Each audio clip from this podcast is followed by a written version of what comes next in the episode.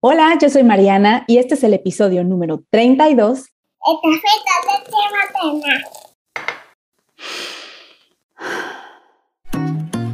Bienvenida a Café con leche materna, un espacio creado para ti mamá que busca sentirte acompañada en esta retadora misión llamada maternidad. Desde una perspectiva simple y relajada, te compartiré mis experiencias de mamá a mamá pero también platicaremos con expertos que nos ayuden a resolver nuestras dudas. Yo soy Mariana y te invito a que vayas por esa deliciosa taza del café que más te guste. Ponte cómoda y sin más, comencemos.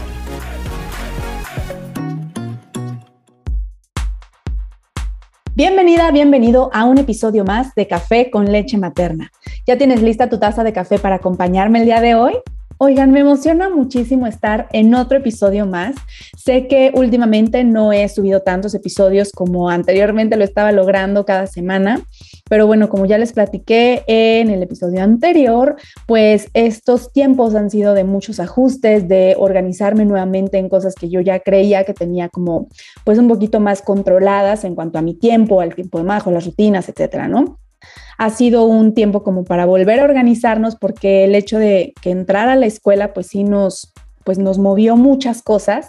Entonces, ahora estamos tratando de ajustarnos y bueno, pues además de todo estoy tomando una certificación, así que pues también eso influye muchísimo en los tiempos y pues bueno, otras actividades que de pronto a uno se le ocurren, que empiezas a hacer y como que te motiva muchísimo y es el tiempo de hacerlas. Entonces, entre tanto, pues la verdad sí me estaba costando mucho trabajo. Poco a poco lo estoy logrando, me estoy organizando y estoy viendo cómo volver a hacer que todo esto funcione. Así que pues les agradezco que continúen y que sigan pendientes de cada episodio, que los estén escuchando, porque bueno, a pesar de que no se han publicado, veo que siguen escuchándolos y de verdad de todo corazón se los agradezco muchísimo, porque eso para mí es una motivación. Y pues bueno, Ahora, la verdad es que no podía dejar de hacer un episodio navideño porque es mi época favorita. O sea, el invierno es mi época favorita de toda la vida, de todo el tiempo. Y pues por supuesto tenía que hacer algo referente a esta época, la época de Navidad. Es algo que a mí me, me trae muy bonitos recuerdos. En mi infancia, la verdad es que es algo de lo que más atesoro, todos los momentos de Navidad. La preparación del arbolito de Navidad, pues ponerlo era como el día del el árbol con el playlist que mis papás nos ponían y era muy padre. A la fecha es algo que yo trato de seguir como esa tradición.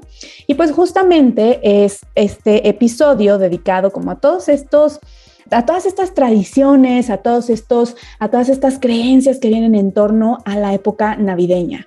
Así que me gustaría que en este momento, para comenzar con este episodio, hagamos juntos un ejercicio en el cual, si puedes, si no vas manejando, eh, te tomes un momento para cerrar los ojos o simplemente como para recordar cuáles son los recuerdos que tienes de tus navidades cuando tú eras una niña o un niño.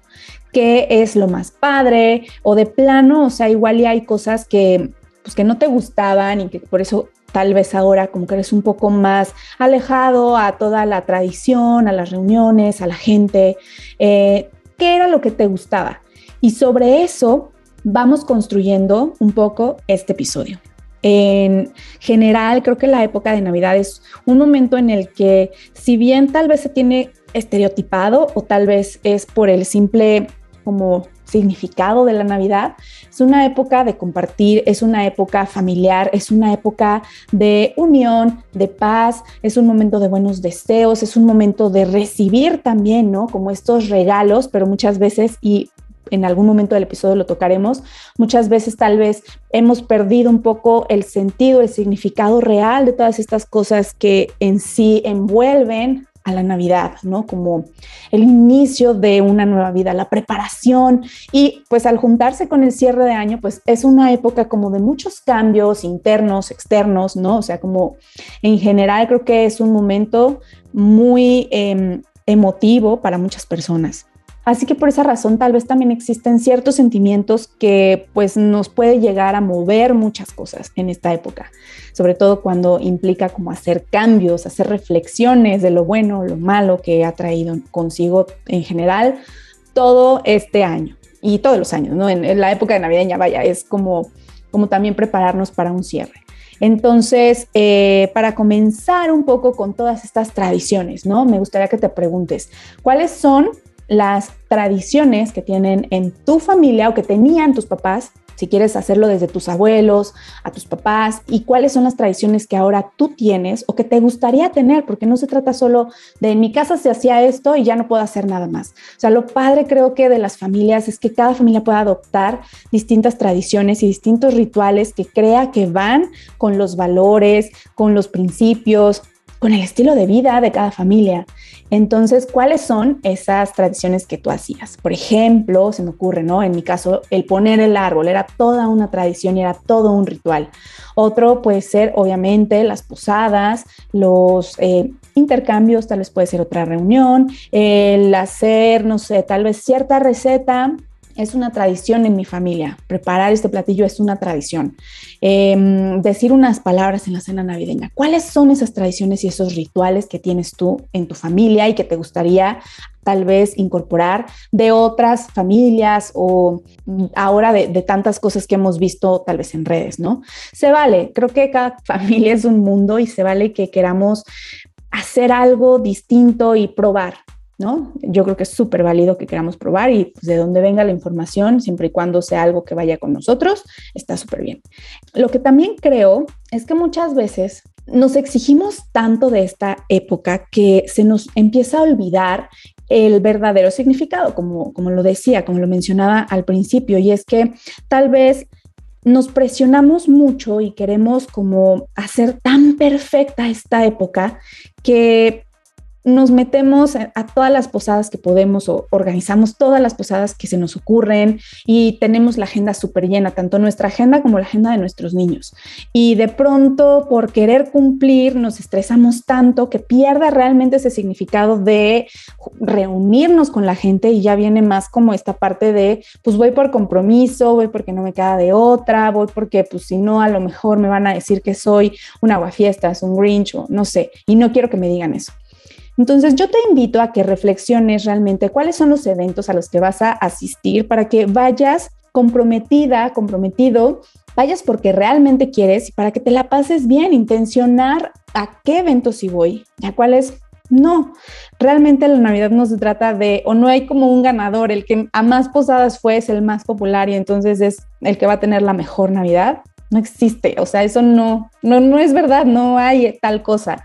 Así que los prejuicios, los estereotipos nos los ponemos nosotros solitos, ¿no? Entonces, eso es muy importante porque al final se trata de disfrutarlo y es lo que les enseñamos a nuestros hijos, a asistir a lo que realmente para nosotros es importante y darle ese tiempo y ese espacio y esa dedicación en cuanto al tiempo de calidad, en cuanto a la preparación, a muchas cosas que van implícitas con asistir a un evento, a una posada y dedicar ese ese momento a lo que es, ¿no? Eso es algo súper importante. Porque entonces, insisto, si no vamos con prisas, si vamos eh, corriendo a todos lados y estamos súper preocupados por otras cosas, no sé, por ejemplo, también, ¿no? Como hacer mil manualidades que estamos viendo en redes sociales ahorita súper atascadas todas de eh, do it yourself y de cosas como em, para decorar la casa y o sea, no nos da tiempo. A lo mejor no tenemos ni el espacio, ni el presupuesto, ni las ganas, ni el tiempo de poder hacer tantas cosas. Y no porque alguien sature su perfil o sus cuentas de estos do it yourself, nosotras tenemos que presionarnos para también subir esa imagen y yo también lo hice palomita. O sea, ¿quién está calificando? Nadie. Al final del día es elige las que más te gustan, las que tú crees que tus hijos a lo mejor y tú pueden hacer juntos o las que las manualidades en caso de los niños que ellos sí realmente por edad, por tiempo, por desarrollo pueden lograr y eso se aplica. O sea, mejor que disfruten de una, dos, las actividades que les alcance el tiempo a hacer y que realmente sean intencionadas y tengan ese recuerdo en su memoria. Piensa nuevamente en ti cuando eras niño y en lo que te queda de esos momentos, o sea, ¿qué es lo que realmente recuerdas? Todas las manualidades que llegaste a hacer, si lo hacías con tu familia o los momentos que realmente eh, fueron más significativos. ¿Qué recuerdas? todos, absolutamente todos los regalos de intercambio que te dieron? ¿O recuerdas uno en especial que fue el que realmente tú querías, el que alguien pensó en ti y te hizo justo ese presente en el momento en el que tú lo necesitabas. O sea, ¿qué es lo que realmente recuerdas? Y eso, piénsalo para aplicarlo también con tus hijos. ¿Qué es lo que no te gustaba? Y entonces trata de modificarlo de tal manera que sea una experiencia mucho más significativa para tus hijos. Y aquí quiero hacer un paréntesis para que tú consideres si quieres hacer una pequeña pausa y escuchar un poquito después el episodio porque vamos a hablar de regalos y de esos regalos súper especiales que a todos nos dan muchísima ilusión de esta época porque hay personajes muy significativos, muy simbólicos que pues eh, con su magia y con su ilusión es como una llegada muy esperada. Así que bueno, espero que el mensaje haya quedado un poco claro y entonces ya hayas tomado tu decisión. Y continuando entonces, vamos a hablar un poco de, de los regalos que nos traen estos personajes y cómo también se ha perdido un poquito como esa ese valor, esa magia, ese significado y ese simbolismo. Y tal vez ahora se trata mucho como de pedir, pedir, pedir, pedir, pedir. O incluso de los papás también se trata como de te manipulo con esto para que te portes bien en esta época. Y entonces si no lo haces, pues ya sabes que no te van a traer lo que tú quieres o no te van a traer nada o así, ¿no? O sea, ya cada familia creo que puede entender cómo lo está manejando. Y yo no me vengo a meter como en esa decisión que cada familia toma. Simplemente creo que es importante hablar de cómo educar también en estos temas y si nosotros hemos decidido que aplicamos estas tradiciones, estos símbolos, entonces dejar que sea la magia y dejar que sea esa ilusión tan natural y transparente como debe de ser. Es decir, no manipular, no chantajear. Y también me parece muy importante no sobre regalar y muy importante el enseñarles también la importancia de cada regalo. Creo que, y escuché algo muy bonito, que era, tú decides, porque siempre va a haber una familia a la que el niño recibió muchísimos juguetes y otras familias en las que reciben menos o muy pocos, no lo sé, cada familia decide. Entonces, eh, ¿cómo podemos manejar estos temas con nuestros niños? ¿no? También es importante el hacerlos entender que eh, a lo mejor los personajes mágicos saben de los valores de cada familia y cómo cada familia se lleva y se guía y por eso la cantidad que se decida y los límites que cada familia establezca en cuanto a, a los regalos es em, por eso que los personajes también lo saben y porque en esta familia así son los valores y así son los principios y porque así eh, este personaje no va a poner en riesgo tu integridad o tu seguridad y por eso a lo mejor tú querías una bici de montaña, pero pues tienes cinco años y a lo mejor todavía no es el momento y, ¿no? Entonces, por ahí pueden ir los mensajes y por ahí puede ir también como la enseñanza. Ahora, en este tema hay algo que me gusta mucho también, te lo comparto por si no lo habías escuchado y es la regla de los cuatro regalos. Es algo que tal vez no es para todas las familias, lo pongo sobre la mesa por si es algo que quieres considerar. En lo personal es algo que estoy tratando de, trabajar porque bueno, cada familia tiene y cada individuo tiene como esas creencias y los regalos vienen desde también desde nuestras creencias, ¿no? Que pueden ser eh, creencias limitantes o creencias de prosperidad y abundancia. Entonces, basándome em, en la regla de los cuatro regalos, te quiero compartir cómo funciona por si te interesa, por si te late, cómo implementarla en tu familia, crearla como tradición y tú se la puedes explicar hacia tus hijos para que a la hora de que hagan juntos la cartita, pues estén conscientes de cada cosa que se quiere pedir y que sea intencionada, ¿no? Entonces, ahí te va la regla de los cuatro regalos, es pues obviamente que son cuatro cosas las que se van a pedir en la cartita, pero son cosas como muy definidas. Entonces, el primer regalo es algo que pueda usar. Es lo más común que se nos ocurre puede ser pues algo de vestir, algo de calzar, ¿no? Entonces, pues por ahí puede ser. Si a ti se te ocurre algo más que tu hijo pueda usar, pues entonces también lo puedes implementar. El segundo regalo debe ser algo que tu hijo o tu hija te desee muchísimo, algo muy, muy, muy deseado. Y aquí creo que es muy importante también como papás soltar, porque muchas veces algo muy, muy, muy, muy, muy deseado para ellos puede ser algo no tan deseado para nosotros. Pero aquí el regalo es para los niños, no para nosotros. Entonces aquí también soltemos un poco porque este regalo fomenta muchísimo esa ilusión de que lo voy a recibir, a lo mejor se sale un poco de las reglas de, el personaje que a mí me gusta, pero yo sé que a mis papás no tanto, entonces se vale que a Santa o a los Reyes se lo pida, porque es algo muy, muy, muy deseado para mí. Ahora, el tercer regalo tiene que ser algo para leer o para fomentar la lectura, ¿ok? Y tiene que ser de acuerdo a su edad, porque pues digo, igual y nos encanta el principito, pero nuestro hijo no lee y pues no tiene demasiadas ilustraciones, entonces puede ser que para su edad no sea mm, realmente algo que tu hija o tu hijo pueda leer o pueda iniciarlo en ese gusto por la lectura. Entonces, pues busca, ¿no? Un cuento específico para eso. No quiero decir que no le regales el principito, si a ti te gusta, pues se lo compras y ya, pero a lo mejor no para este momento, tal vez para otro momento se lo puedes comprar. Y el cuarto regalo es algo que necesite.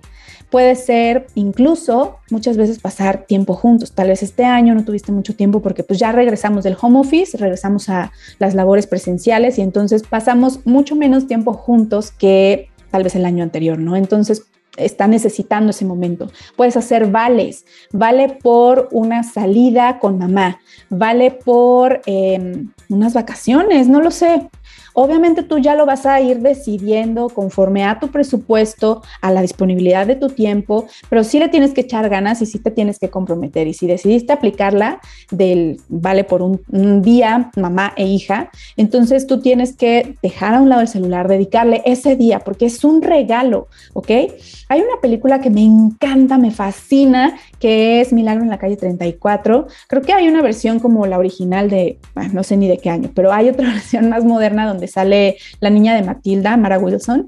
Esa película me fascina, me encanta. Sé que no es el momento para que mi hija la vea porque tiene tres y medio, pero bueno, siempre se me queda muy grabado, ¿no? Como unos, los niños tienen ideas muy o sea, tienen como mucha ilusión y nosotros como adultos a veces queremos que crean lo que nosotros queremos a nuestra conveniencia, a nuestras mismas creencias, porque queremos evitarles ciertas cosas. Y es una película muy linda. Si no la han visto, se las recomiendo muchísimo. Y pues bueno, pasando a otros temas, justamente también hay que recordar que en el tema de los juguetes siempre es como bien complicado porque a veces les sobre regalamos y no necesariamente porque nosotros queramos, sino porque, bueno, al final del día, tal vez si todavía tienen abuelitos, tíos, primos, hacen intercambios o participan de regalos con otras personas, pues entonces reciben y reciben y reciben y reciben. Aquí hay dos puntos. Muchas veces no siempre estamos de acuerdo con las cosas que les regalan o les regalan demasiado. Y entonces los niños van perdiendo como ese, ese valor de lo que es un regalo y sobre todo si son como en esta época, ¿no? Bueno, en cualquier época, los niños sobre regalados al final pueden emocionarse al principio cuando ven el obsequio, pero después ni lo pelan y es una acumulación increíble de juguetes en su cuarto que ni usan y al rato nada más te están pidiendo o tú le estás comprando más porque ves que ya no juegan, ya no le sirven, ya no le entretienen. Entonces, aquí creo que es importante marcar límites, a lo mejor con tu familia o con tus amigos sí se puede, es súper importante también respetar esa parte y compartirles, mira, yo llevo un estilo de crianza, no sé, Montessori, yo llevo un estilo de crianza en el que no sobre regalamos. Yo llevo un estilo en el que es un juguete o en el que son dos, cuatro, cinco, los que tú quieras, ¿no? O sea, marca esos límites, compártelos y hazlos partícipes. Habrá ocasiones en las que eh, se respeten esos límites o se compartan y habrá ocasiones en las que no. Y a nosotras no nos queda más que soltar y agradecer, porque un regalo al final del día se agradece, ¿no? Y la intención más hermosa de compartir ese, ese obsequio es lo que se tiene que agradecer y con lo que nos tenemos que quedar. Pero bueno, no te quedes tampoco con, con ay, es que no, no me gusta, pero pues compártelo, dilo. Y pues en una de esas es, es mucho más fácil de lo que tú piensas, ¿no? Y la otra es el tema de tener tantos regalos. Y bueno, si al final del día hay muchos juguetes en casa, también puedes fomentar el valor de la donación.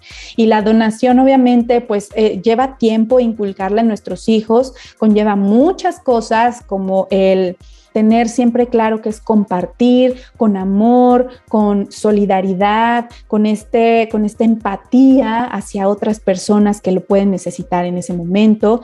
Hay que fomentar muchas cosas, es un valor que se trabaja demasiado, es un valor que requiere mucha constancia, pero es un valor que al final en su vida como adultos les va a hacer mucho más bien. Entonces puedes fomentar ese valor y también puedes fomentar el emprendimiento, porque como lo platicábamos en el episodio de finanzas, que tus hijos también sean capaces de ver que de un objeto que está en muy buen estado y que ya no utilizan o que pues simplemente de momento ya cumplió su función, pues ahora pueden sacar otro beneficio económico al venderlo, pues entonces con ese eh, dinero que recolectaron con la venta pueden comprar otra cosa que ellos quieren.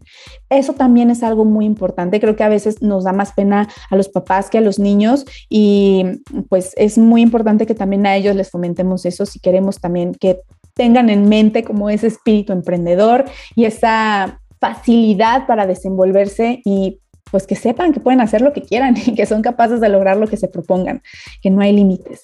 Entonces, bueno, al final creo que este episodio, que quería que fuera mucho más cortito, pero bueno, siempre me alargo demasiado, em, creo que al final como las reflexiones a las que me gustaría llegar son que tú veas cómo fue esa época para ti, con qué te quedas y de eso saques lo mejor para que lo traslades a tu familia y para que hagas las modificaciones que tú creas necesarias para que sean estos rituales, estas nuevas tradiciones, las que más le convienen a tu familia, la que, las que más disfrutan, que elijas muy bien con qué te vas a quedar, cuáles son las actividades o las acciones, los rituales, insisto, que van a tener para que realmente tengan ese significado, para que trasciendan en la vida de tus hijos, de tus hijas y sean esos momentos los que recuerden con mucha felicidad.